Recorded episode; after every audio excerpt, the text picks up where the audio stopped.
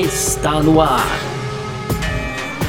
F1 Mania em ponto. Informações diárias do mundo do esporte a motor.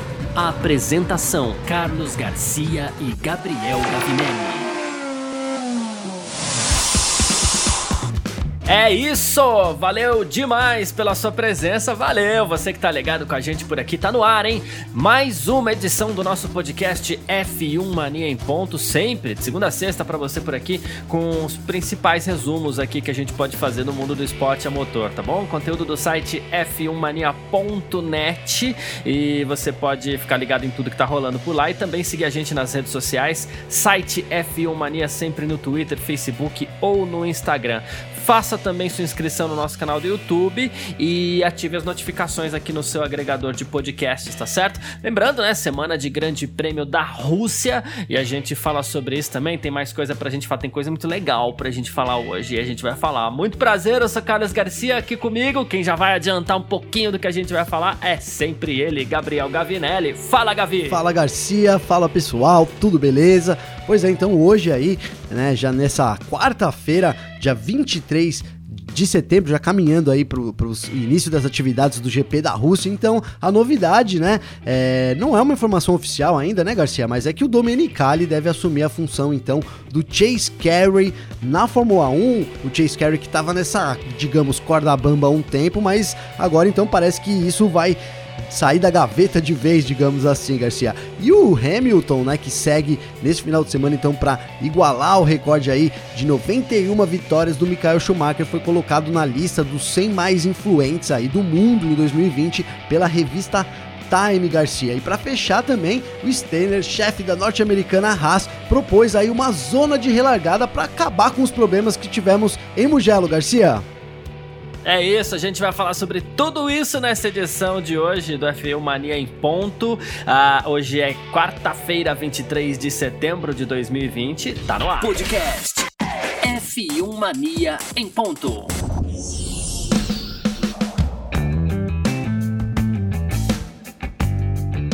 E olha, a gente abre essa edição de hoje então falando sobre mudanças drásticas, dá para dizer, sim, no universo da Fórmula 1, né? Ex-chefe da Ferrari, o italiano Stefano Domenicali, será o novo CEO da Fórmula 1 e segundo informações aí que foram divulgadas no site racefans.net e depois é, confirmadas pela Reuters, pela BBC, né? E ele volta à Fórmula 1, né? Ele que foi chefe da Ferrari numa fase, é, uma fase diferente da Ferrari, a gente já fala sobre isso também, né? Mas ele volta à Fórmula 1, teoricamente, aí, no lugar do Chase Carey, né? El Bigodon, Chase Carey, que é atual CEO da organização. E assim, é o, o, Chase Carey, que entrou com uma mentalidade na Fórmula 1 que, ao mesmo tempo que mostra a necessidade da categoria de se modernizar, ela também. A postura do Chase Carey também muitas vezes é questionada também. Porque uma das coisas que a gente até chegou a citar aqui no F1 Mania em Ponto, né? Uma coisa curiosa é que o Chase Carey parece querer quebrar todos os paradigmas, é, ou todos os conceitos, na verdade, né? Que foram aplicados pelo. pelo pelo Bernie Eccleston ao longo dos anos na Fórmula 1, né? Então ele, ele quebra parcerias, ele quebra alguns conceitos também. Por exemplo, a gente fala da, da. Vamos citar Brasil aqui, vai. O caso da Globo, por exemplo. Poxa, a Globo era uma uma mina de ouro pro, pro Bernie Eccleston. Já o Chase Carey parece que não fez tanta é, questão assim de, de manter contrato com a Globo, parece que ninguém fez lá muita força. Então, é, seriam. O que, o que me deixa em dúvida, que eu, que eu queria começar perguntando para você, Gavinelli, é que essa assim, a gente vê a Fórmula 1 caminhando para um, um lugar diferente desde que o Chase Carey assumiu, né, com a, com a Liberty Media, depois que a Liberty comprou a Fórmula 1 ali. Com o Stefano Domenicali, ela continua um caminho de modernização ou ela entra numa linha mais tradicional, assim, de volta? O que, você espera de um Stefano Domenicali como CEO da Fórmula 1? Então, Garcia, essa é a pergunta, né? Mas eu pensei sim sobre isso e eu acho é, que, é, é, pelo menos assim, o que demonstra, não tem como achar uma outra coisa a não ser é uma tentativa, talvez, de resgatar um pouco mais as coisas, sim, né? É, de dar uma, uma, uma segurada nessa modernidade. Eu vejo como isso, porque você resgatar uma figura aí que já esteve lá na categoria, já é conhecida aí por, por, é, por outras atividades, né, que ela exerceu, eu, eu não vejo é, é na, essa tentativa de modernizar, não, de, de seguir esse, esse pensamento de modernidade do Carey, né? Você disse muito bem, né? Algumas, é, alguma, por exemplo, o Brasil reclama aí dessa, dessa postura, né, do, do, do, do Carey, digamos assim, em termos de não dar uma atenção devida que, o, que, que essas corridas deveriam ter. Isso não é uma reclamação exclusiva do Brasil, as corridas, digamos que mais tradicionais, a Alemanha já reclamou sobre isso, né, a Espanha também já ficou um tempo é, reclamando aí sobre essa presença do Carey. E eu acho que sim, que tem a, a saída do Carey, que até não é uma é, é, uma novidade, digamos assim, apesar de não ser oficial, é uma novidade, mas assim já foi colocada né, em, xeque aí a presença do na, dentro da Liberty ali, é, exercendo essa função de CEO no, no, começo do, do, ano, né? No começo desse ano, ou talvez meados aí do final de, de 2019 ali, é, a gente já noticiou aqui na Filmania também essa intenção, algumas, algumas, alguns rumores no sentido do Kerry estar deixando aí a Fórmula 1. E eu acho que agora veio isso, né? E coincidentemente é uma fase então que a, que a Fórmula 1 atravessa, é, digamos que uma dificuldade, e talvez seja a hora de a gente voltar um pouco as coisas. Eu fico pensando isso aqui, né? É uma pandemia, tá todo mundo aí sofrendo com isso. Vamos falar aqui, voltando no caso do Brasil, então, pelo que, a, pelo que chegou pra gente, pelo que a, a gente sabe e noticiou, então a Globo não fechou com a Fórmula 1 também por uma questão de, de valores né? Não é uma questão de interesse totalmente da Google falar, não, a partir de hoje eu não quero mais a Fórmula 1, né? Eles não chegaram aí em, em valores, né? E isso não. E isso Num ano tão difícil quanto esse, inclusive. Pois é, né? então muito se falou, pô, será que o, o, o Kerry não, não tem que dar uma segurada também? E eu acho que a, que a substituição do Domenicali Neste momento, apesar de não ser uma novidade, né, assim, digamos assim, não é uma, a primeira vez que fala sobre substituir o Carey, eu acho que vem muito nesse sentido, talvez de trazer um pouco mais, resgatar um pouco mais é, a Fórmula 1 tradicional no sentido de, da comercialidade dela, né, da comercialização dela, assim, digamos, né, Garcia? É, o, o que eu vejo da, da Fórmula 1, assim, da mudança, né, é, a gente tinha o Bernie Eccleston lá e, assim, sendo bom ou sendo ruim, a gente estava muito acostumado com o Bernie Eccleston e o Bernie Eccleston comandou a categoria em todo esse momento que fez é, crescer essa paixão dentro da, dentro da gente pela Fórmula 1. Então a gente estava acostumado com aquilo, a gente sabia como as coisas funcionaram, funcionavam. Mas claro, muita gente criticava o Bernie Eccleston pela forma como é, por exemplo, ele apertava as equipes ali, distribuição de verba, é, algumas regras, ele era meio teimoso com, com algumas coisas, algumas coisas eram muito difíceis na mão do, do do Bernie Eccleston, utilização do uso de imagens da Fórmula 1 e tal. O mundo foi se modernizando e ele sempre demorava um pouquinho mais para acompanhar tal, principalmente no que diz respeito às comunicações aí, redes sociais, YouTube e tal. Aí entrou a Liberty Media e de repente você tem um conteúdo digital muito bacana, é, você tem a própria F1 TV que é uma coisa legal, embora tenha sido pivô, vamos dizer assim, dessa quebra de contrato Fórmula 1 Global, mas assim, você tem a F1 TV, aí, mas aí aos poucos parece que a coisa vai exagerando, porque, por exemplo, aí você pega o Pacto da Concórdia, assinaram o Pacto da Concórdia, mas as equipes podem sair a hora que quiserem do Pacto da Concórdia, que pacto estranho é, é, esse? Ou então, de repente, de repente a Fórmula 1 começa já também a cogitar realizar mini corridas no sábado, então daqui a pouco estamos fazendo etapa dupla, daqui a pouco tá tudo diferente daquilo que a gente se acostumou. Então, parece que a, a, a coisa arrumava por um caminho um pouquinho exagerado. Aí a gente tem uma corrida em Mugello, por exemplo, onde os atletas atuais fãs da Fórmula 1 ficam apaixonados porque a pista não tinha, não tinha área de escape e tinha muita brita. Ou seja, a gente quer ver um pouco do passado também, né? E para você trazer um pouco do passado ali, você precisa de alguém que entenda do que é não automobilismo, porque o automobilismo não é só Fórmula 1 e tem vários, várias vertentes aí que agradam vários públicos diferentes, mas a Fórmula 1 é uma coisa muito singular. E você precisa de alguém que entenda do que é a Fórmula 1, né? Talvez não seja o caso do Chase Carey. Outra coisa, a Fórmula 1, e isso já colocando nas dúvidas, né? A Fórmula 1 queria é, ganhar espaço nos Estados Unidos. A gente não sabe até que ponto ganhou, mas pode continuar trabalhando isso. Afinal, a Liberty Media é uma empresa americana. Então, mas dá para juntar tudo ali, né?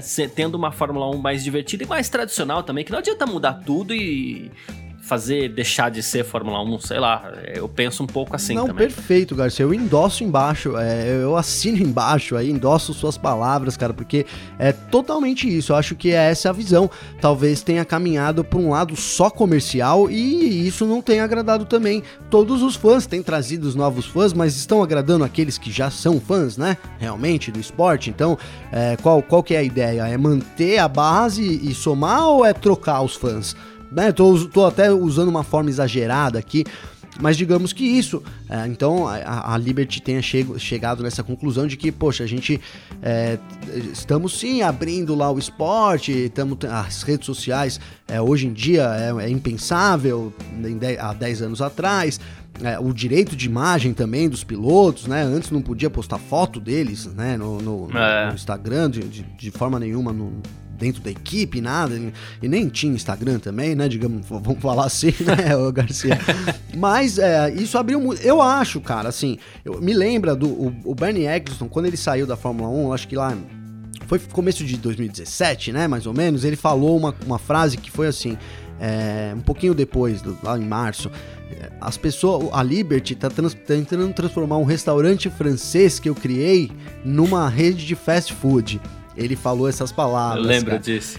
Essa frase é espetacular. É uma frase espetacular, sinal. né, Garcia? Acho que é uma frase pra história da Fórmula 1, né? Porque é. e eu acho que eles exageraram na dose do Big Mac, viu, Garcia? Talvez tenha sido essa a percepção deles agora, sim.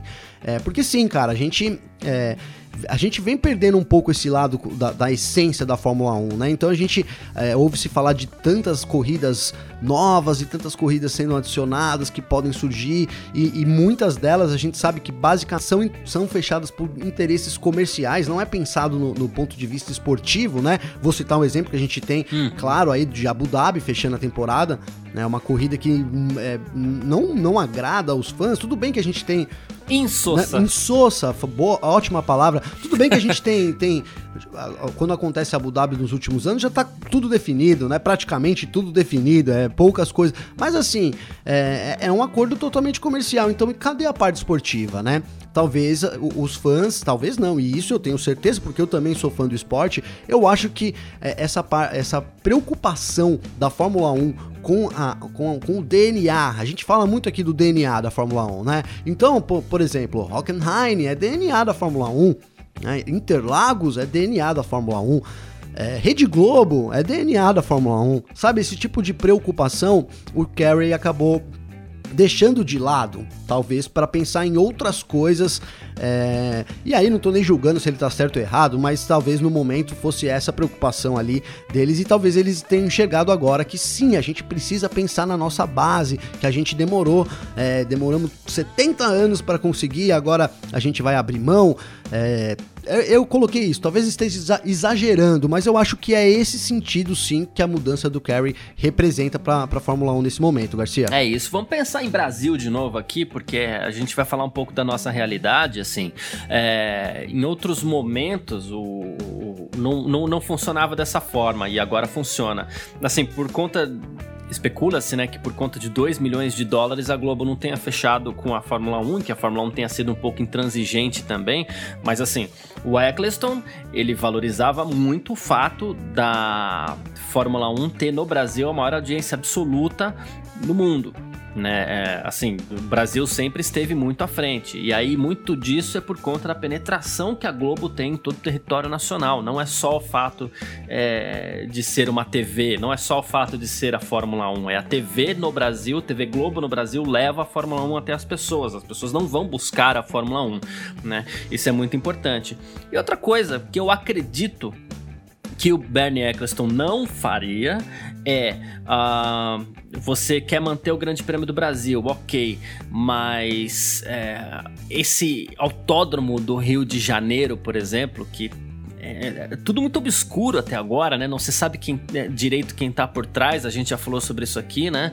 É, não se sabe quem tá por trás, não se sabe como vai fazer, o autódromo sequer tem licenças ambientais para ser construído e mesmo assim cogita-se é, fortemente levar o Grande Prêmio do Brasil para o Rio de Janeiro, mesmo com, com com tanta coisa contra, assim. Então, é, é, é, um complicador. E com relação ainda ao negócio da Globo, você já fez a conta aqui, tudo isso porque a, a Liberty quer colocar o F1 TV Pro aqui no Brasil, mas não se sabe se, se em número de assinantes a Liberty vai conseguir o, o, o valor que a Globo ofereceu para continuar transmitindo a Fórmula 1 é, no ano que vem.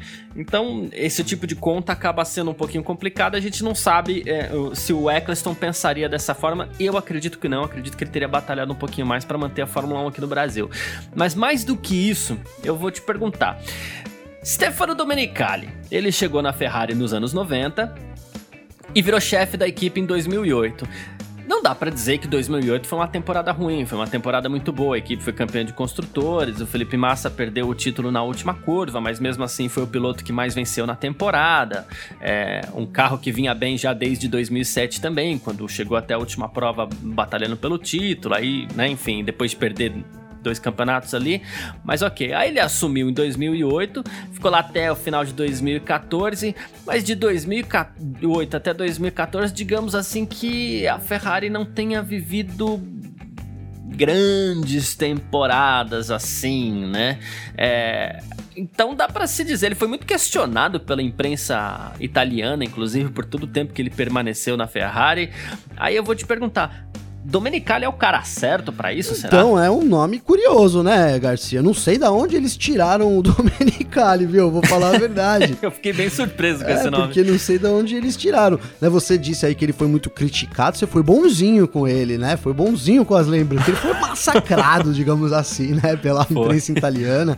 É, e olha, eu, eu, não esperava, eu, eu esperava o Júnior de Oliveira, como que é, eu nem sei o nome dele, o JR Pereira, da Rio Motor Sport, assumindo o cargo, de, mas nós não esperava o Stefano Domenicali, Garcia. Então eu achei curioso, cara, eu não sei realmente aí qual a ligação que ele tem com a Fórmula 1. A gente vai ficar sabendo disso, né, nos próximos, no desenrolar dessa história, né? É, primeiro eu espero que isso, espero não, agora que a gente já tá dando como certo, espero que isso se conclua, né, Garcia? Espero que a Fórmula 1 realmente é. anuncie ele aí nos próximos dias, né? Então, a gente sabe, claro, onde a fumaça fogo e tal, e, é, e deve ser uma questão de tempo sim pra gente ver ele lá no, no, nesse cargo. Mas sim, da onde surgiu essa ideia, a gente vai ter que questionar a Fórmula 1 aí, tentar investigar, abrir uma investigação da onde que eles tiraram esse nome, né, pra comandar aí, ser CEO, então, da categoria, um cargo de, né, vamos, vamos, vamos colocar assim, o o Carey substituiu o Eccleston e agora o, o Dominicali substitui o Carey. Então é Dominicali no lugar de Eccleston, dá pra dizer, né? No mínimo é, surpreendente é, é. para mim esse nome, viu, Garcia? Agora, o que esperar é. dele, cara? É, não sei, é difícil dizer, né? É difícil, a gente não tem um currículo dele como, como nada desse tipo. Se a gente for se basear é, no que ele fez da Ferrari, é, não, não, não, digo que a culpa foi dele, mas ele teve durante um tempo uma gestão até que tranquila de certo ponto, mas depois as coisas ficaram muito ruins. É, eu vejo ele como um bom líder, né, Garcia? Eu vejo ele como um bom líder, sim. É. Mas não sei se para exercer essa função. É isso. E o importante é saber as suas capacidades de administrador. Eu fiz essa comparação aqui, mas, claro, quero ressaltar também que, chefiando a Ferrari, ele estava competindo contra outros times. E no caso de chefiar a Fórmula 1, não vai estar competindo contra ninguém. É questão de você administrar bem ou administrar mal esse negócio. Mas é isso. Não há confirmação oficial ainda da Liberty Media. Essa confirmação deve estar para acontecer e no fim das contas, sempre tem um risco de você estar tá ouvindo esse podcast e a confirmação já ter acontecido, mas é o que a gente aguarda. Stefano Domenicali, ex-chefe da Ferrari, atual CEO da Lamborghini, deve se tornar o CEO da Fórmula 1 no lugar de Chase Carey, El Bigodon Chase Carey, que hoje comanda a categoria. E a gente falou sobre ele aqui. A gente parte para o segundo bloco para falar sobre alguém que a gente nunca fala aqui no nosso podcast, que é o Lewis Hamilton. F1 Mania em ponto. スイッチ! Então é isso, né? A gente quase não fala do Lewis Hamilton aqui no nosso F1 Mania em ponto, então a gente vai, a gente resolveu ser legal aqui, abrir um espacinho para ele.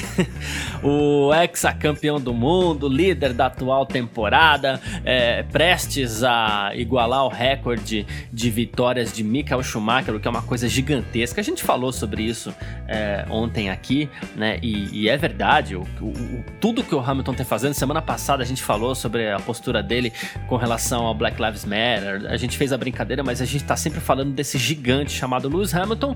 E não é só a gente que acha isso, não, viu? É, ele entrou Olha só, hein? É, na lista das 100 pessoas mais influentes do mundo da revista Time, tá?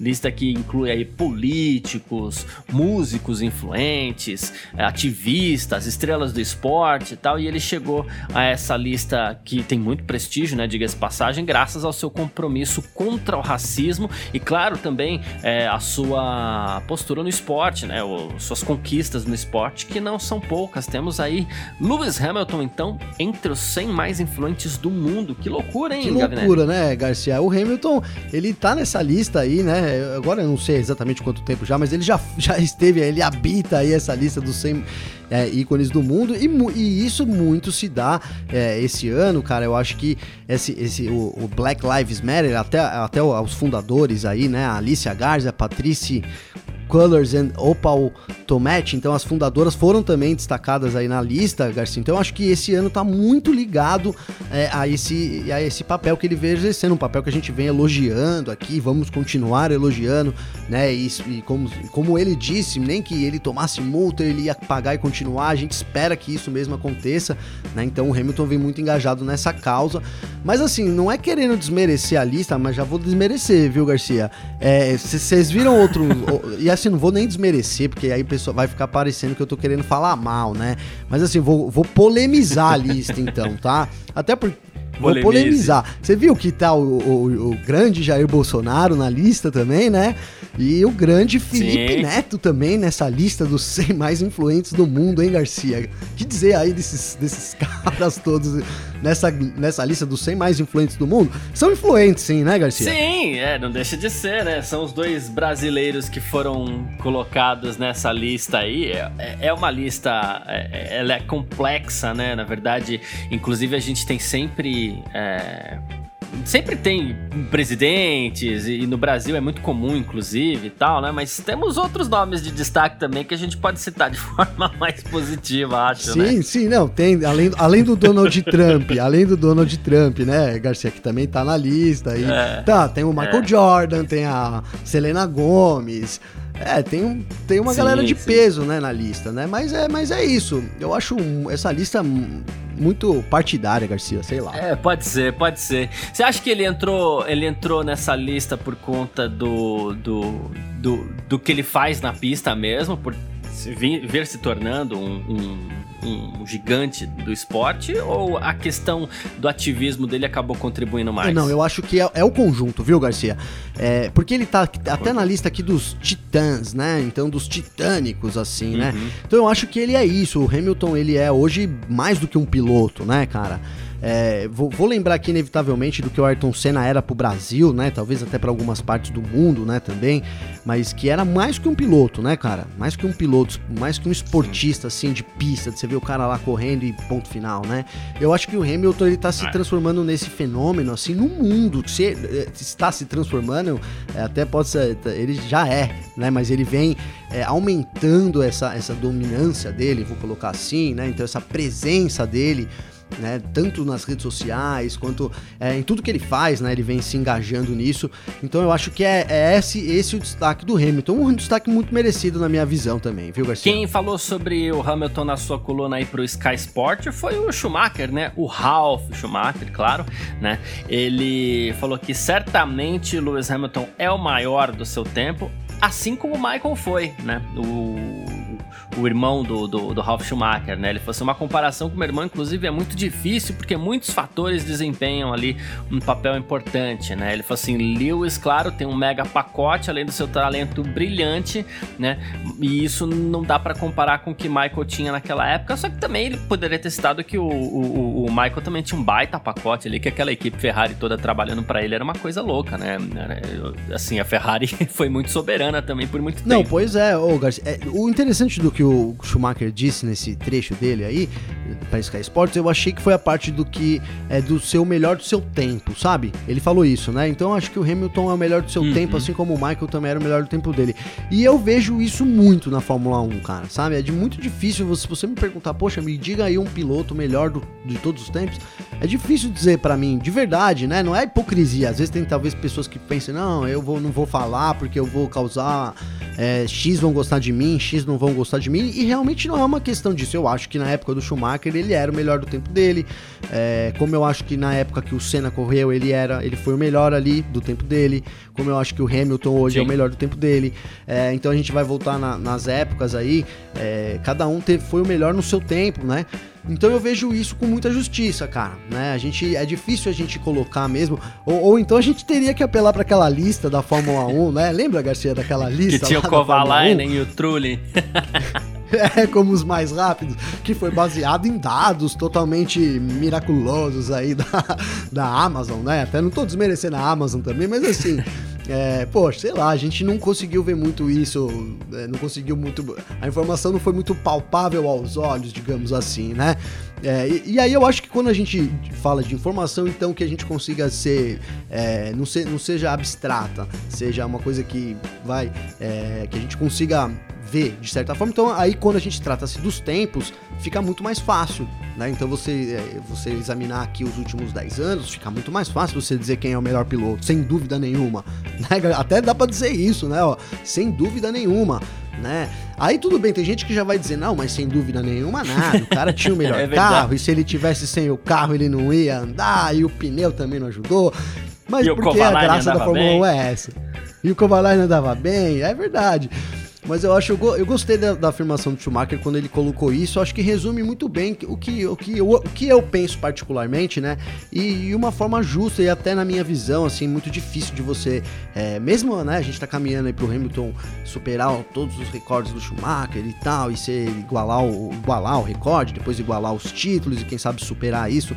É, mas mesmo assim, eu acho muito difícil. Vamos supor que ele faz 50 vitórias. É difícil dizer que é o melhor do, do, Se ele tiver mais 50 vitórias, aí é o melhor de todos os tempos, né, Garcia? Aí não tem dúvida, né? É. Mas ali, ficar ali um pouquinho na casa dos 10%, acho difícil você cravar. Olha, o Hamilton foi o melhor, muito melhor que o Schumacher, ou muito melhor que esse ou aquele. É, a gente fica na casa dos, dos tempos aí, das décadas e tal, das gerações. Acho uma comparação muito mais justa na Fórmula 1. Boa, perfeito. Falamos de Lewis Hamilton na lista das 100 pessoas mais influentes do mundo, segundo a revista Time. E agora a gente chega para falar aqui no nosso terceiro bloco sobre uma sugestão aí para uma zona de relargada na Fórmula 1. F1 Mania em ponto. Bom, e todo mundo lembra do Grande Prêmio da Toscana, né, em Mugello, que aconteceu há duas semanas atrás, é uma semana e meia atrás, do engavetamento que a gente teve em uma das relargadas ali, né, quando o safety car saiu da pista, o Bottas segurou o ritmo, alguns foram um pouquinho mais afoitos, porque já era uma zona teoricamente de aceleração, e quatro carros bateram, né? E assim, segundo o Gunter Steiner, da, da Haas, o ideal para que a gente não passe por isso outra vez, nessa confusão que aconteceu no, no Grande Prêmio da Toscana, seria é, uma zona de relargada. O que seria uma zona de relargada? Hoje em dia, os pilotos só podem ultrapassar depois da linha de chegada. Né? Então, o que, que acontece? O, o, é vantagem acelerar teoricamente, só depois dessa linha de chegada, porque só a partir dali é que os carros podem trocar de posições.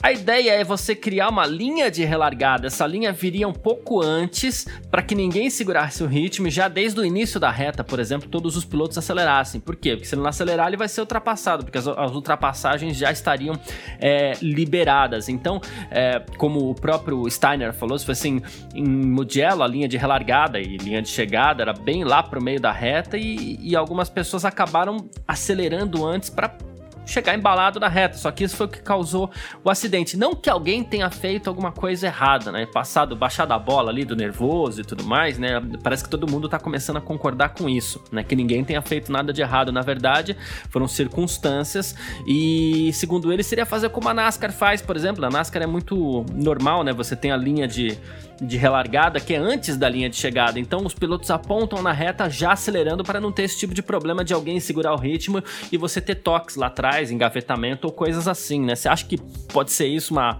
uma, uma salvação para problemas futuros? É, Garcia, eu, eu, vejo interessante. Na NASCAR funciona muito bem, né? Tudo bem que são, é, são ovais ali, né? Na, na sua grande maioria, mas funciona muito bem e seria sim alternativas para lugares que a gente tem, talvez uma. uma é, uma reta não tão grande assim, ou que a gente é, tem alguma situação atípica, né? Eu acho que se você colocar.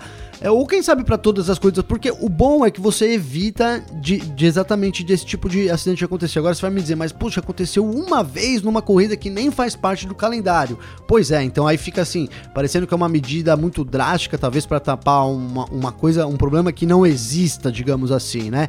Mas eu acho que mais do que tapar um problema, eu vejo isso, e agora até vou contra o que a gente diz aqui, que a gente, ah, não, não quero grid invertido, não quero qualificação no sábado, não quero nada, né, Garcia? Mas eu acho que a zona de relargada, sim, seria uma coisa interessante, né? Porque você é, forçaria ali o, o, o, o piloto a ter. A gente tem visto nas últimas relargadas é, então, só terminar, a gente forçaria o piloto a, a, a acelerar e partir para a corrida logo de, de, de, vez, né? Porque a gente tem visto umas, umas relargadas assim muito xoxas, vou colocar essa palavra, né? Antigamente as relargadas eram mais emocionantes, hoje em dia a relargada não tem mais, né? Não, é difícil você ver uma ultrapassagem, né? Principalmente quando o Hamilton tá na frente, ele faz isso de forma perfeita, é, e aí acaba trazendo todo o pelotão mesmo que meio que nisso. Enfim, eu acho que talvez uma zona de relargada, além de completar possíveis acidentes, que não são grande maioria, que a gente não vê muito na Fórmula 1, mas ela poderia proporcionar então é, uma, uma, uma, relargada mais movimentada e isso seria interessante nas corridas, Garcia. É porque o que a gente analisa é qualquer pista que tenha uma reta grande, se os carros estiverem muito colados na relargada, vai ter chance de ultrapassagem lá na frente, então o líder pode perder a posição. Então, para isso, o que, que ele faz? Ele escolhe o momento certo de dar o pé para entrar na reta já com uma certa vantagem, para ver se ele não vai ser ameaçado. Se acontecer dele atrasar, errar, alguma coisa assim, é, ou perder o ponto de aceleração, acaba sendo vantagem para ele, claro, segurar até a linha de chegada, que foi o que o Bottas fez no Grande Prêmio da Toscana, não exatamente por um erro, mas por circunstâncias ali, por exemplo, a reta muito grande, enfim.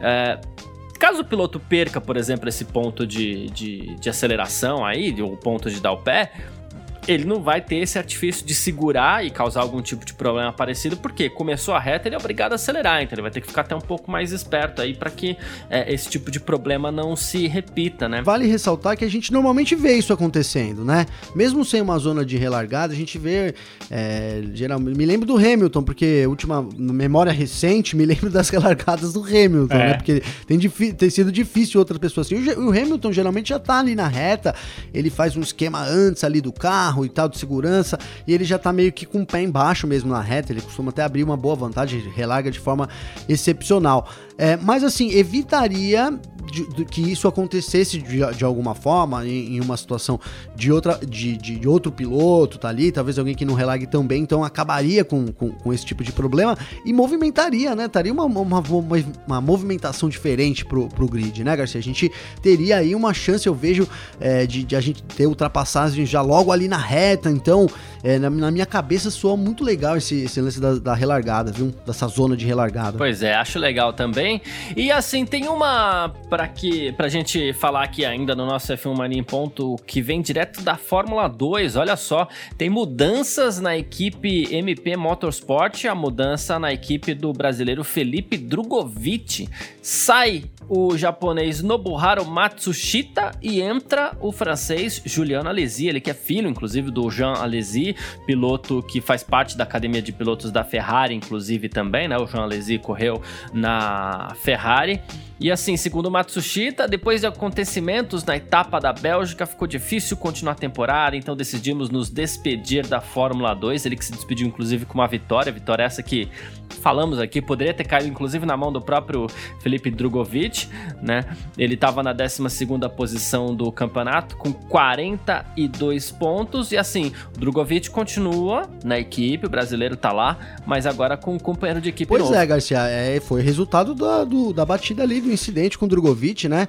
Então ali na, na, no, na, nos estágios finais ali da, da do GP da. GP não, né? Da corrida, então na Bélgica, no meio da corrida, na verdade, na parte final da pista ali, me fugiu o nome da, da curva, eu tava tentando lembrar o nome da curva aqui. É, antes da bus stop ali, né? Isso, ela tem um nome, mas agora me fugiu. Inf... Isso, é, também fugiu. É, então, mas ali foi, a gente ficou, poxa, é, assim, indignado com a atitude realmente do Matsushita, foi uma coisa é, de, de, assim, absurda, mas eu, não, eu achei, assim, que para ter gerado a saída dele, um tanto quanto, não sei se exagerado, né? Mas aí, é claro que aconteceram algumas coisas ali na equipe, a gente não sabe que postura também é, o, o, Matsushita tomou, né, na, na situação, nem, que nem, nem como ele é, enfim, como toda a situação desenrolou lá, isso a gente não sabe. Quem sabe um dia a gente pergunta aí pro Drogovic, ele esclarece isso pra gente, né, Garcia?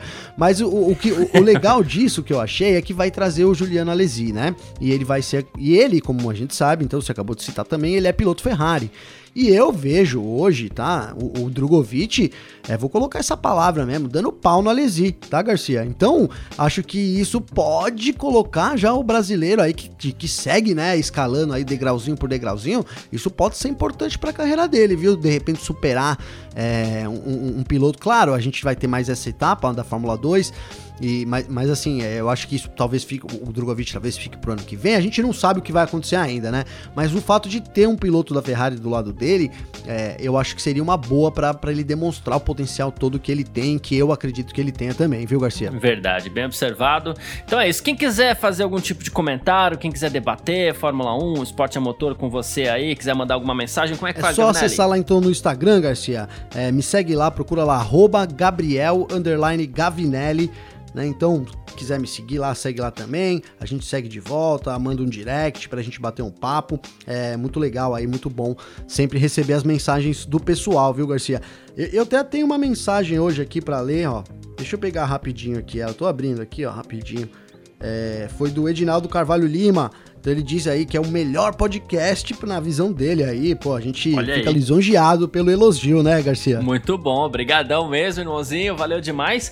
E continue mandando mensagens aí que a gente lê aqui também, tá? Uh, sempre lembrando então, quem quiser falar comigo também pode, lá no Instagram, arroba carlosgarciafm, ou então pelo Twitter, arroba carlosgarcia. A gente se fala, valeu demais todo mundo que ficou com a gente por aqui. Grande abraço para você e para você também, Gavinelli. Valeu, Garcia, um abração aí, um abração pessoal também. Então a gente está de volta amanhã, já com os pilotos aí, já no circuito de Sochi, então para o Grande Prêmio da Rússia, Garcia. Exatamente, é isso. Abraço e tchau.